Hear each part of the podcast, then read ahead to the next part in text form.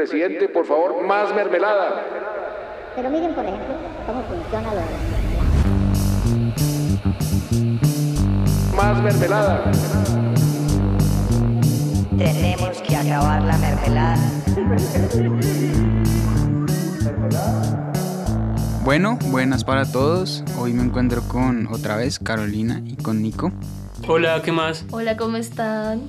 Y hoy vamos a hablar de un tema pues que me parece muy interesante y es como eh, la monopolización del poder o, o, la unificación del poder en una persona puede, pues no, no puede, genera eh, una transgresión a, a lo que consideramos valores que debería tener un gobernante. Pero espera, siento que antes debemos explicar un poquito qué es concentración de poder. ¿Cómo? Ok, sí, de acuerdo. Entonces, yo que entiendo por concentración del poder. Digamos que, y esto lo habla, esto se ha venido hablando desde hace muchísimo tiempo. De hecho, eh, el libro de Platón básicamente se dedica a esto, la República, y es hablar de los diferentes sistemas de gobierno que puede haber en una sociedad.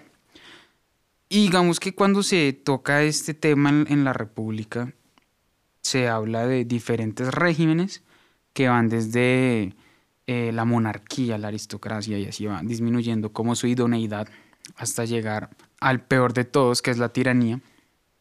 Y a lo que va Platón con esto y es, a medida que el poder se va concentrando, pueden pasar dos cosas. La primera es que funcione ah, muy bien, que sería el caso de una monarquía ideal, platónica precisamente. Y, pero el mismo escenario puede dar a otra consecuencia y es la tiranía.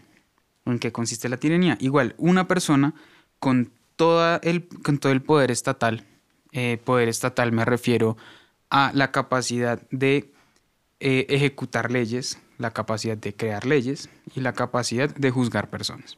Cuando todos estos poderes están en una persona, ya lo decía Platón y lo repito, pueden suceder estas dos cosas. La primera, eh, un sistema monárquico ideal platónico y la segunda, un sistema tiránico en el cual se desconocen todos los valores y toda la moralidad de una sociedad y pues pasa lo que pasa.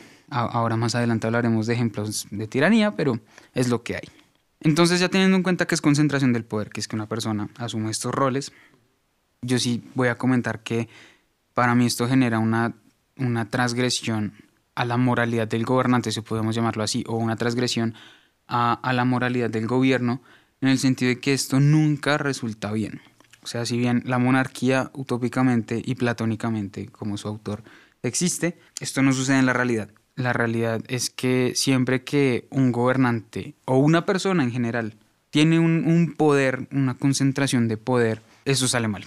Eso sale mal. Siempre suceden cosas terribles, abusos de autoridad, violaciones a derechos humanos, ejecuciones extrajudiciales, etcétera, etcétera, etcétera. Entonces esa es mi propuesta para que hablemos. Pero entonces yo tengo ahí una pregunta, o sea, es que y no me queda claro si estamos hablando de autoritarismo pero no sé si, o sea, de pronto nos podemos confundir con lo que puede ser como una dictadura o no sé, como con un gobierno ya totalitario. ¿Se parecen o, o qué, onda? Pues para mí, para mí... ¿O son lo mismo? A ver, teóricamente no son lo mismo, pero para mí en la práctica lo son. Ok. Para mí un, un, gobierno eh, autoritario y que tiene una concentración de poder es un gobierno dictatorial según lo que nos ha dado la evidencia de la historia. ¿Por qué? Porque sencillamente siempre, siempre, siempre, o pues por lo menos en, los casos que hemos podido analizar hasta ahora, en lo que ha pasado de, de la historia, siempre sucede, siempre sucede este fenómeno y es que hay un gobierno de muchos, eso tampoco es bueno, es lo que en el contraste platónico es la democracia con la demagogia. Siempre una democracia va a llegar al, al, extremo demagógico por situaciones que nosotros no controlamos y es que nosotros desafortunadamente no tendemos a gobernar con, con los valores y principios con los que se quisiera o con los que teóricamente se aspira. Pero hay como que... Mm, Pero espérate, que hasta ahora estoy hablando de la democracia. Ah, Vamos a hacer el tránsito. Entonces estamos en un estado demagógico podríamos decir que las democracias contemporáneas son un estados semidemagógicos. Eso lo hablaremos después. Pero estamos en un estado hipotéticamente demagógico. Siempre de los estados demagógicos se hace la transición de desmonopolización del poder a monopolización del poder. Y ahí es cuando todo, o sea, si en la demagogia estaba mal, en la, en la concentración del poder se destruye todo. Porque desafortunadamente es así. Siempre, siempre, siempre. No, no, no puedo pensar en, en este momento en un ejemplo. Bueno, quizá ustedes los tengan, pero yo no puedo pensar en ningún ejemplo práctico en el que la historia nos haya enseñado que cuando hay una concentración del poder no se genera una dictadura.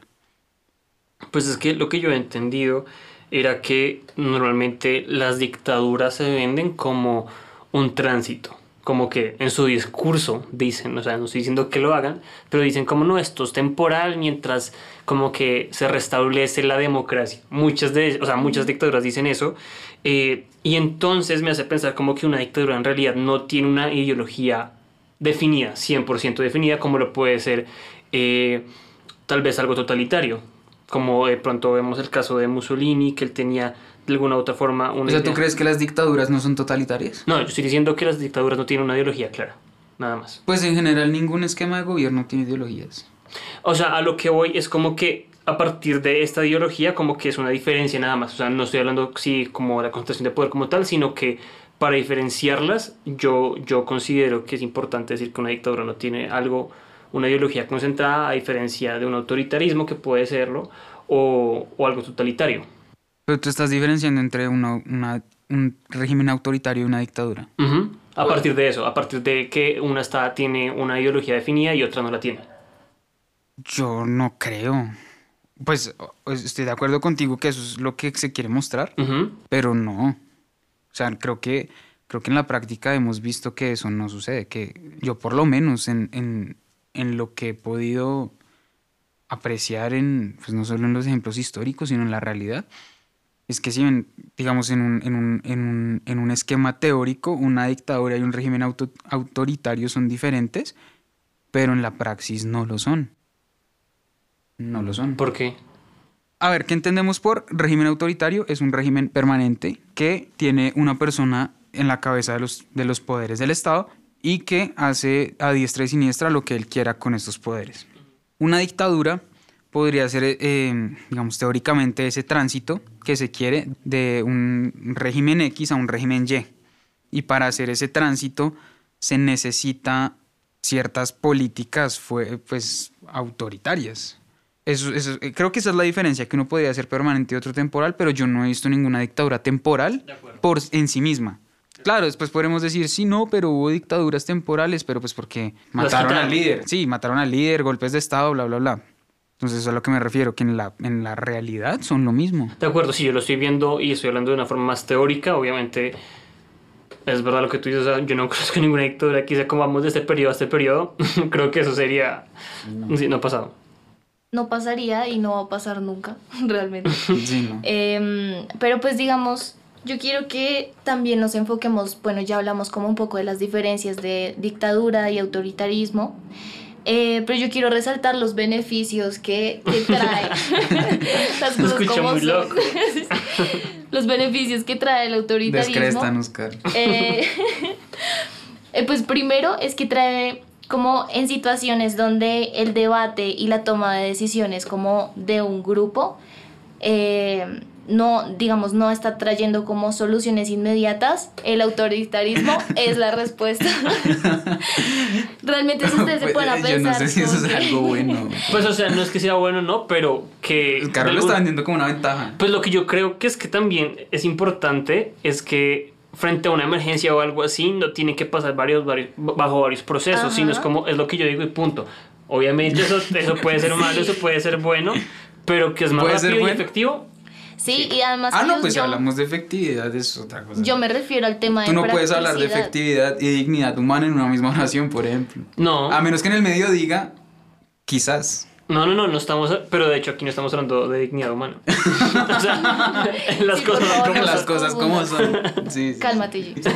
Em, entonces, yo, yo me refiero como al tema de practicidad, digamos, cuando a- ante un problema de orden social, de orden político o económico, el autoritarismo es la... Bueno, yo con- Em, También otra ventaja es como que, así como tiene su practicidad, se debe velar por el máximo rendimiento y el desarrollo del Estado en todos sus aspectos. Y es algo que de pronto una democracia eh, no se enfoca tanto en eso. Pero Entonces, espérate, o sea, ¿cómo traducirlo? Porque no, a ver si lo entendí. Estás diciendo como que, de alguna forma, un gobierno autoritario, como controla todo, ajá. por todo va produciendo, como va haciendo... Sí, como que ¿Es efectivo en todas las áreas? exactamente, como tiene esa noción de querer controlar. Es lo que todos los diga la cabeza, en eso estamos de acuerdo. Ujú. Ajá, pero también digamos la cabeza se va a preocupar mucho por tener controlado absolutamente todo.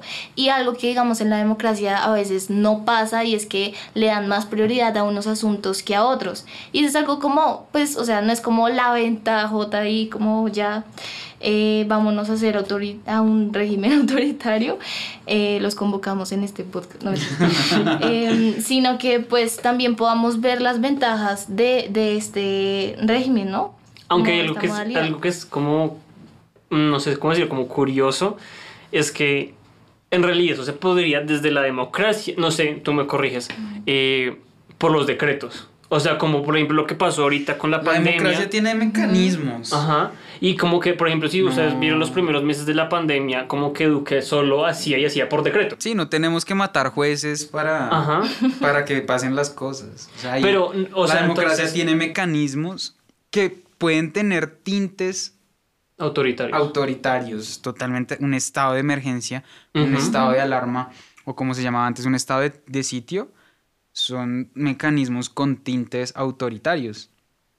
Pero lo bueno de estos mecanismos es que al final están sujetos a un control del órgano legislativo. que es lo que pasó, ¿no? O sea, como aquí, aquí en Colombia sacaron esos decretos y creo que después que se restablecieron las el Congreso como tal fue que se empezaron a quitar algunos, ¿no? Ajá, y los que, digamos, por voluntad política no, no pudieron ser derogados, digamos de alguna manera, siempre entran los jueces también a respaldar eh, el, el- el poder, digamos, la, la soberanía del Estado.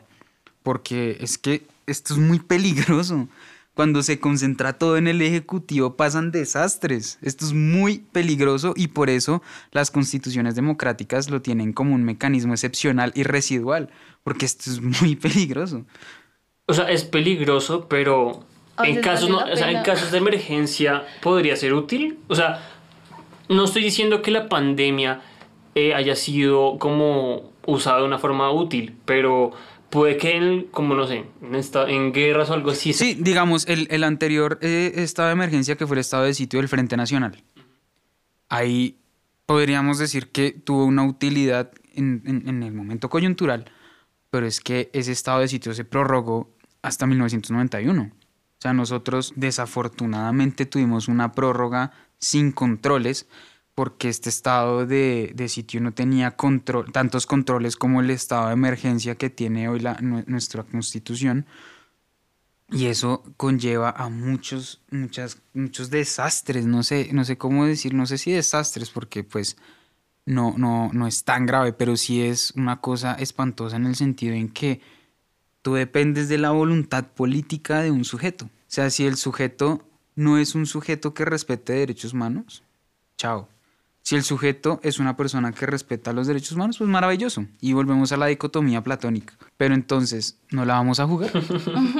Pues es que, digamos, o sea, lo que yo voy es, el autoritarismo es muy efectivo porque, porque realmente es una solución que pone a todas las personas a actuar de manera insofacta en lo que, digamos, le preocupa. Ahora, lo que tú dices, James, es, es muy cierto, ya cuando se eh, alarga este proceso y como que empiezan a ver muchísimas cosas que, como tú dices, serían naturales de un sistema autoritario, pues yo digo que eso se puede regular un poco. Em, yo leí un, un, un paper esta mañana, de hecho, y decía que habían tres caminos para regular la convivencia social humana y es como superar tendencias, o sea, mejor dicho, como mantener Pero presente... tú cómo regulas al regulador. Me esperas. mantener O sea, presente dale. la ética, la moral y la ley. Eso me recordó lo que pasó con Trump, como con, no, con ¿cómo se llama? Este huevón, el vicepresidente Pence con Kamala Harris, que le dice como Mr. Vice President, I'm speaking. Bueno, dale, sigue. Eh, bueno, gracias. Sí, todo Nico. Em, ay, es que se ven, ya a mí me interrumpo. Bueno, el punto es como que tener presente la ética, la moral y la ley. Eso es lo que regularía em, el autoritarismo, pero es que, digamos, yo digo, siempre vamos a, yo rescato en serio la efectividad como y la eficacia que De tiene este sentimiento, amén, que tiene este, este, mm, como modo, ¿sí? Pues es Ahora que- pregúntame, ¿qué me ibas a preguntar? Pues creo que lo que te ibas a decir ahí, como, como sea, Sí, estoy diciendo que es con la ley preguntar y si algún día te quieres lanzar a la presidencia, no lo hagas. Pero, o sea, o sea, lo que tú estás diciendo, como que se está, o sea, tú dices, como, ¿cómo fueron las tres cosas? Para que Eh, se regule? eh, regular la ética, Ética, la moral, moral y ley. Exacto, pero esas tres cosas Ética y son lo moral que... son cosas efímeras. No, pero además de eso son ideas que, se, que, que ponen la- las personas que están dirigiendo. Y la ley, yo O sea, y como, la ley yo es de como ellos. regula al regulador. Exacto. Yo como legislo al legislador. Pues, o sea, algo Dios que... lo va a legislar. No, No, y de hecho, de hecho es un argumento muy válido porque en las monarquías eh, de la Edad Media ese era el argumento. Sí. ¿Quién va a regular a los reyes? Pues Dios. ¿Quién más? Nadie más. pero también podían decir que Dios era el que les decía qué hacer. O Sí, sea, claro, pues Obvio. es que eso, eso fue lo que pasó. Y pues sí, ¿no? O sea, la cosa es que toca tener claro es que en cualquier forma de gobierno hay ventajas y desventajas. El Sí. problema, Eso. el problema es que Como siempre. no, y lo que, y lo que Nosotros. dijimos ahorita, como que no estamos aquí hablando de la dignidad humana, o sea, los que están escuchando, no, o sea, es importante que cuando estamos hablando de formas de gobierno se esté hablando de la dignidad humana porque de eso también depende la calidad de vida que tienen las personas que están como siendo gobernadas. Ahora bien, si ponemos el caso de Cuba, no sé si tú tienes algo al respecto de, Cuba, yo tengo muy poquito, pero es algo que justo, y también pasa con la Revolución Mexicana, eh, que justo cuando llegan al poder, eh, el nivel de alfabetismo se sube, como que, pero exponencialmente, de una manera dramática, o sea, como que, o sea, no, alfabetismo, Ah, alfabetismo. como que literalmente los datos no los recuerdo, pero son una cosa abismal, como que de 2.000 personas que estaban leyendo a 20.000, Sí, cosas así. Actualmente el- creo que no hay ninguna persona en Cuba que no sepa leer. Exactamente, de- exactamente. De hecho, de- dentro de esas mismas estadísticas se muestra como que la gente... Pero tampoco hay ninguna persona que no quiera escapar. No sé eso, no sé porque, o sea, la verdad no he hablado con más de 10 cubanos para preguntarles como, oye, ¿te gusta, no te gusta? Pero lo que sí sé es que perfectamente tú puedes hablar de un libro con cualquier cubano. O sea, y cosas co- de ese estilo. Ahora, no estoy, no estoy justificando lo que pasó con Cuba, pero estoy diciendo como, venga, todo tiene sus ventajas y, y ventajas. Dije lo mismo, ¿no? Ventajas Desventajas y y... eh, gracias, gracias. Como que toca verlo también desde ese punto de vista, pero no toca excluir la, la dignidad humana, que, que el hecho que tú no puedas, que te toque escapar de tu país ya dice mucho, también eso es cierto. Te- Pero te escapas alfabetizado. Te escapas sabiendo leer y escribir. Ventajas. Vas a leer en el mar, pero, pero no, bueno. ya. Llegas a Miami y dices, ve, sé leer. Pero ahora me toca leer en inglés. Ajá. No mentiras, pero eh, sí siento que eh, cualquier forma de gobierno se puede idealizar. O sea, No, Sí, total, verdad. total, total. Y, y esto, pues, re- otra vez retomando a Platón. Es que Platón habla mucho de estos temas y si alguno de ustedes tiene curiosidad, de verdad, no, no nosotros hablando paja, sino de verdad, les recomiendo mucho La República de Platón. Lo, lo desarrolla abismalmente y lo que escribió ese tipo hace 8 mil de años, creo que tiene vigencia hoy y va a tener vigencia siempre. Y es eso, o sea, podemos tener el monarca ideal, el, el sangre azul, el que puso Dios para dirigirnos a nosotros y que salga de maravilla, pero esa desviación a, a un totalitarismo y a una dictadura que no respete a las otras personas es, es que es muy inmediata, porque es que no hay controles. Ah, la ética y la moral, eso es como todo. Decimos que en, los servidores públicos siempre primará la transparencia y qué tan real es. Eso depende más del servidor como de nosotros como personas. Bueno, pero pues si se ponen a pensar, realmente el autoritarismo no se va en contra de la dignidad humana de frente, o sea, sino que quiero que lo vean desde este punto. O sea, si uno por la espalda. se va, Como por se detrás va para hacer en más contra daño. de la oposición. Es que, digamos, tú puedes vivir una vida digna si estás eh, de acuerdo y le encuentras las ventajas al sistema en el que pues es- te riges en ese momento. Ahora, esa es la diferencia, ¿no? De la que estábamos hablando con la democracia, pero veamos cuántos casos de agresión a la oposición han habido dentro de un sistema democrático. Y eso Es es, que no sé si lo- que también reflexionemos. No sé si el autoritarismo no deja que haya oposición. Como que si la hay, se Sí, elimina. de facto no hay, y si hay, se elimina. O sea, los números de cuántas personas puede asesinar un régimen autoritario, pues son tan altos que O sea, no vale la pena sacar estadísticas. No, y no nos pongamos como tan lejos, podemos verlo desde aquí, desde el caso de Colombia, eh, como de alguna u otra forma también estamos en un sistema democrático, pero que igualmente la oposición al gobierno, que está independientemente del gobierno que esté, siempre será silenciada de alguna u otra forma. Eso. Entonces, em, pues bueno, es como ver lo que decía ahorita, como no idealizar las formas de gobierno, ambas. Y lo más curioso, y no sé si se podría hablar de eso, es que todas tienden a ir a lo mismo, finalmente.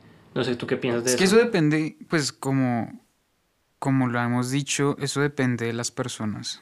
Los, los regímenes eh, de gobierno dependen de las personas, pero es que siempre, desafortunadamente, las personas que están en, en la cúpula política, administrativa y judicial, siempre van a tender como al beneficio personal. Y no es, y no es porque sean malas personas, es porque son personas. Así somos las personas, somos los somos seres humanos. Pero sabes, es que ahí, ahí me hiciste pensar, de hecho, en el podcast que grabamos, eh, hace un- pues para que lo escuchen, sobre que si prima más la ideología o la persona. Y no sé si también lo podríamos ver con los sistemas de gobierno, como una vez esta persona se cae, todo el sistema en el que se está jugando también se cae, ¿puede ser? Yo creo que en un sistema dictatorial o de una persona que esté en el poder, yo, o sea, yo antes pensaba que sí. Sí, se, me- se muere Hitler, se muere el nazismo. Se muere... eh, se muere Chávez, se muere el chavismo. Entonces, ahí está. No, ahí no pasó. Fidel Castro en este momento está postrado en una cama luchando por su vida. No, Fidel Castro ya se murió, ¿no? Sí, ya se murió. Sí, está Raúl, ¿cierto? Está Raúl. Es lo mismo. Es la misma familia, es verdad. Son hermanos, son hermanos. Sí, perdón, perdón, error. Fidel ya murió. Sí, Fidel ya murió. Tienes toda la razón. Pero me explico como que eso ya no es tan visible como era antes, de que moría la, la persona y el régimen desaparecía. Creo que hoy ya no podemos hablar así. También en Corea del Norte muere el, a- el abuelo, sigue el papá y ahorita sigue el hijo. Que eso es más una y, posible- monarquía. y posiblemente siga la hermana. Entonces, yo no lo claro eh, hoy como si era quizás a- hace unos años. Digamos, a, Luis XVI lo mataron y hasta ahí llegó la dinastía monárquica francesa. A, a los Borbones, cuando llegó Franco, pues si no es porque eh, el rey Juan Carlos restablece la democracia en España, la democracia entre comillas, porque es una democracia, es una monarquía constitucional, pero, pero me explico como que llega la cabeza de, de llegaba antes la, una nueva cabeza y cambiaba el régimen. Ya no. Pero ahora podemos verlo como eh, mierda, no sé si no sé si eso también como que los políticos de pronto lo distorsionan en el sentido que están diciendo como eh, no sé, se acabó y ya están diciendo que quieren una reforma constitucional aquí eh, en Colombia. No sé si eso también se puede ir muy de la mano de eso, como que ya sienten que el sistema democrático en el que están viviendo no está adecuado para su forma de gobierno. Sí, porque es lo que les digo, la democracia, así sea una democracia demagógica, tiene más filtros que eh, un régimen autoritario. Y eso tocas un punto muy importante que quería como ahorita resaltar también, que es una ventaja, también es el tema de la representación, de la represent- representatividad de las personas que digamos están en un sometidas a un régimen autoritario por ejemplo está muy trazada la línea entre los que sí van con eso, con el líder, y los que no. Eh, por ejemplo, en una democracia es muy difícil ya ver que alguien esté tan firme en, en creer como, sí, yo voy con toda a apoyar a este eh, presidente eh, o lo que sea, bueno, a este líder, pero hay otras personas que dicen como no, yo no me siento representado en ninguna de las dos, en ni en la opos- oposición ni tampoco en la que se está eligiendo. Entonces, pues, una ventaja es que sí hay representatividad. Es que creo que eso es súper complejo de Eso es decir. una representatividad forzada. Exacto, porque ade- además... Te invito forzadamente a que creas en mí y si no, o, o te vas o te mueres. No, y podemos verlo también desde, eh, no sé, como ya como para, no sé, para terminar, también me gustaría decir como reflexionar si todas las formas de gobierno finalmente terminan siendo como una amalgama de emociones, de decisiones personales de la persona quien la dirige y si termina apareciéndose. Yo siento como, incluso ahorita que lo que hablamos al principio del, podcast, que era como, venga, o sea, que se diferencia totalitarismo, dictadura y tú finalmente dices como son la misma mierda. Es como, huevón, podemos pensarlo tal vez como estamos en, en una democracia, vivimos en una democracia, pero no por eso significa que nuestra voz es escuchada, deba ser escuchada y va a ser escuchada. Entonces, em, no sé, no sé qué piensas de eso. Sí, a ver, la democracia, digamos, participativa, como la creían los griegos, es que todos tenían que ir a la hora a, a participar de las decisiones importantes, ¿no? Y creo que esa es la idea, por lo menos en teoría, que se ha querido replicar en, en- a lo largo de las eh, instituciones democráticas que hemos tenido desde aquel entonces. Ahora, es imposible que todos seamos escuchados en el siglo XXI, siglo XX y siglo XIX. Es imposible. Entonces se crea el modelo de la, rep- de la democracia representativa, que es eh, otra variante poco diferente en la cual lo que, por lo que se vota es por una persona, es como, es como un filtro de la, de la participación. Entonces lo que haces es encuadrar una lista de, personas que siguen a la política y entre, entre la masa poblacional, entre esa masa se elige unas personas que van a representar, ahí sí participativamente, como en el ágora griega, los intereses de sus votantes. Eso es clave, no es, no es de la sociedad ni, de, ni del pueblo, no, de sus votantes. Los, los representantes, por lo menos en, en estas democracias representativas, representan los intereses de sus votantes y así es, y, así, y me parece que está bien, porque es, es- es precisamente ese filtro de la participación. ¿Tú crees que puede haber una democracia autoritaria? Democracia autoritaria, claro. Es- son las, son las demo- demagogias plenamente formadas. Eso podría ser una democracia autoritaria o dictatorial. Autoritaria no, dictatorial. Autoritaria no porque, pues, si nos basamos de nuevo en el esquema platónico, la dicotomía, la dicotomía de la monarquía es el, el autoritarismo. Esa es la dicotomía. Y igual de la, de la, de la democracia es la demagogia. Entonces, yo creo que sí puede haber una demagogia eh, totalitaria y, y una dictadura de, de- en, en demagogia, por supuesto. Y por ejemplo aquí en, ya en términos de Colombia, que muchos medios han dicho eh, y muchas personas dicen que Duque o el Centro Democrático tiene todo. ¿Tú crees que es autoritarismo? O sea, como tú también, Caro, ¿tú qué piensas de- respecto a eso? Como, o sea, Duque puso fiscal, eh, está, eh, está en el Congreso, es el presidente, pero yo una vez hablé contigo y tú también me dijiste como, no, pero es que también Santos hizo lo mismo. Es puso que- fiscal y sí, puso demás. Nosotros en, por lo menos en Colombia tenemos un problema eh, constitucional y en el equilibrio de poderes, es que nuestras cabezas de entidad las escoge directa o indirectamente el Ejecutivo. Entonces eso no solo le pasó a Duque, le, pasa a le pasó a Santos, le pasó a Uribe, le pasó a Samper, le pasó a Pastrana, le pasa a todos porque ese es el sistema. Eh, ejemplo rápido, fiscal. ¿Quién elige el fiscal? La Corte Suprema de Justicia. ¿Quién hace la terna del, fiscal? El presidente. Procurador. ¿Quién elige el procurador? Consejo de Estado. ¿Quién hace la terna? Presidente. Entonces, eh, y si no, y, y digamos los, los elementos de la democracia colombiana que no elige el presidente, los elige el Congreso. Entonces volvemos a lo mismo. ¿Quién tiene la mayoría en el Congreso? Usualmente la cabeza del Ejecutivo porque el Ejecutivo pues es la cara visible de la política. Entonces, por ejemplo, Álvaro Uribe, porque Álvaro Uribe siempre tiene mayorías en el Congreso, porque cuando fue director del Ejecutivo fue la cabeza y ahorita es la cabeza del partido. Y mucha gente le cree. En cierta manera, sí, yo tampoco creo que haya total democracia. eh, que eso es muy idealista, Ujú. siendo muy sincera. Y lo que dice Dani es, es muy cierto, como que se va eligiendo, como por el ladito, eh, se van mostrando ciertas franjas de autoritarismo. Entonces, Y siempre va a pasar, entonces como que Sí.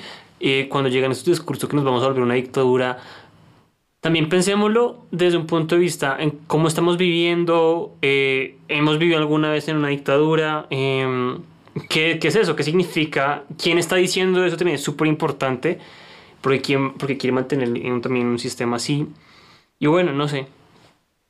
Yo para cerrar, bueno, no sé, es que, o sea, retomando la última línea, yo puedo entender que nosotros, pues nuestra constitución no sea plenamente democrática y eso está, pues yo siento que está mal, ¿no? Porque la democracia, nos guste o no nos guste, es, es el régimen político que nos da más garantías de evitar un abuso del poder. Ah, sí, hasta ahora, si, si alguien tiene una idea nueva, pues Por favor, di con el- Sí, ahí hacemos, ahí miramos cómo lo subimos o alguna cosa.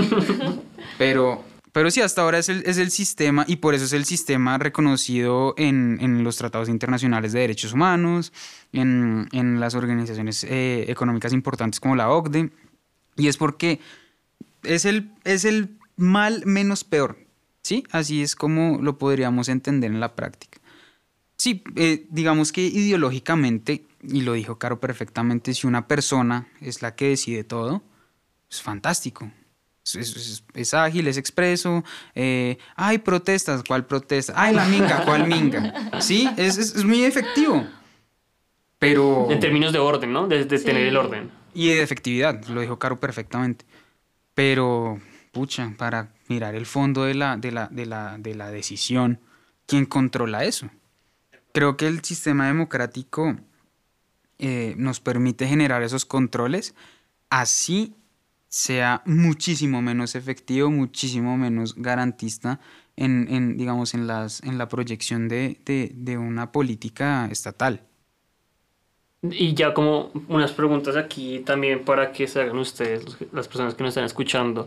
Eh, ustedes que han votado, si nos escuchan, personas mayores de edad, eh, Si votan. ajá, y si votan, ¿alguna vez o cuántos, cuántas personas han puesto, o sea, su voto les ha dado poder a otras personas? O sea, ¿han puesto presidentes, han puesto congresistas, representantes? ¿Lo han hecho?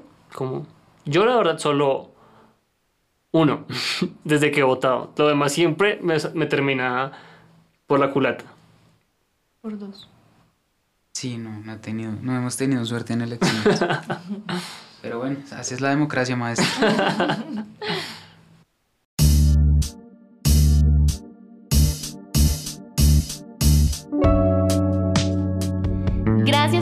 y como diría Barbie la zafata, chao, mil besitos, vuelva pronto, mil besitos. Recuerde seguirnos en nuestras redes sociales como arroba la mermelada oficial en Instagram, la mermelada en Facebook y en Twitter como arroba la mermelada.